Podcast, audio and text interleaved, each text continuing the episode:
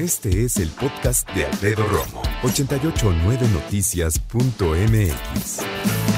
Tengo entendido que el día 18 de diciembre se acaban las clases de esta primera mitad del ciclo escolar. Ya los chavos de prepa que están al sistema de semestre o los de universidad, que ya ahí es de prácticamente semestre o cuatrimestre de cajón, los que están en semestre ya están en exámenes finales, entregando todo, si no es que ya terminaron. ¿eh? Esto quiere decir que de este viernes en 8 se acaba el primer semestre del ciclo escolar 2020-2021. Así, preescolar, primaria, secundaria se van a quedar a la mitad para irnos ya al descanso de sembrino. Y me quedé pensando, y esto se me hace muy importante, ¿cómo van tus hijos en la escuela, pero no por calificaciones? La pregunta sería, ¿tus hijos ya están bien conectados al aprendizaje a distancia? Y me refiero en cuestiones técnicas. ¿Ya el Internet jala bien en tu casa? ¿Ya tienes un dispositivo que puedan usar tus chavos para estar conectados a la escuela, ya sea un teléfono, una tableta, una computadora, si están conectados a la señal de televisión para la educación pública, o qué necesitan para estar ya perfectamente conectados. Porque mira, vamos a suponer que hay algunas casas que hacen el esfuerzo, le echan ganas, pero la situación ahorita es, pues sí, sí hay una computadora, pero a lo mejor hay dos hijos, ¿no?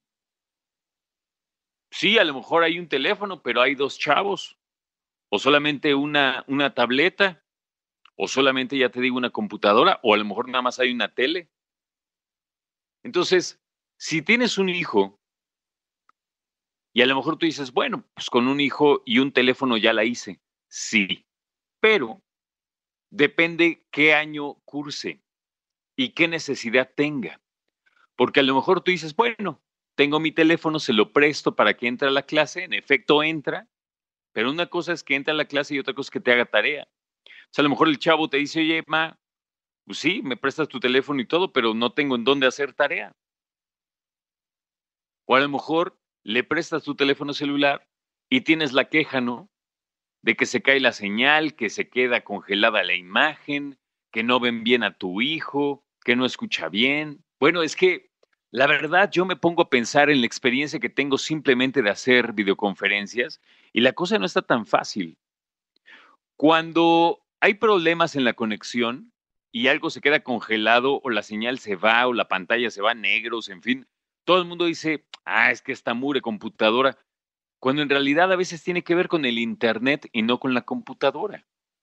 O a veces dicen mugre Internet y hay alguna, eh, hay cosas que tomar en cuenta. A lo mejor sí mugre Internet, pero a lo mejor es eh, la señal que llega de Internet es muy mala. A lo mejor donde vives no hay una conexión estable. A lo mejor donde vives no hay fibra óptica. Entonces la señal obviamente es más lenta. A lo mejor tu aparato que emite las ondas de Internet, a lo mejor ya está viejito. O a lo mejor, fíjate, no es el Internet, a lo mejor sí es la computadora o el teléfono o la tableta a lo mejor tiene un procesador muy lento, a lo mejor la memoria RAM también es poca, a lo mejor tu hijo está trabajando y ya se le llena el disco duro. O sea, hay una de cosas que tú dices, Alfredo, ya cállate, por favor. Sí, tienes razón, pero no me digas que no te ha pasado. O sea, si no es el Internet, es la computadora, si no es el dispositivo, si no es que son dos hijos, si no es a quién le toca, si no es a qué hora le toca, si no es... Y no es nada fácil muchas familias han tenido que invertir de buenas a primeras en equipamiento. Y cuando me refiero a equipamiento, no nada más me refiero al teléfono, tableta, computadora, computadora de escritorio, televisión, no nada más a eso, sino a lo mejor no, tenías ni siquiera un escritorio dedicado para los chavos. Conozco personas que tuvieron que hacer un cuartito o adaptar un cuarto para uso, digamos, como para un estudio también. Y mira, ya no voy a extenderme más, ¿no? Porque sé que hay muchas cosas que platicar, pero eso lo digo nada más de los chavos que aprenden, pero ¿qué tal los papás y las mamás que son profesores y que tienen ellos que dar clases y al mismo tiempo tienen que tener a sus hijos tomando clases?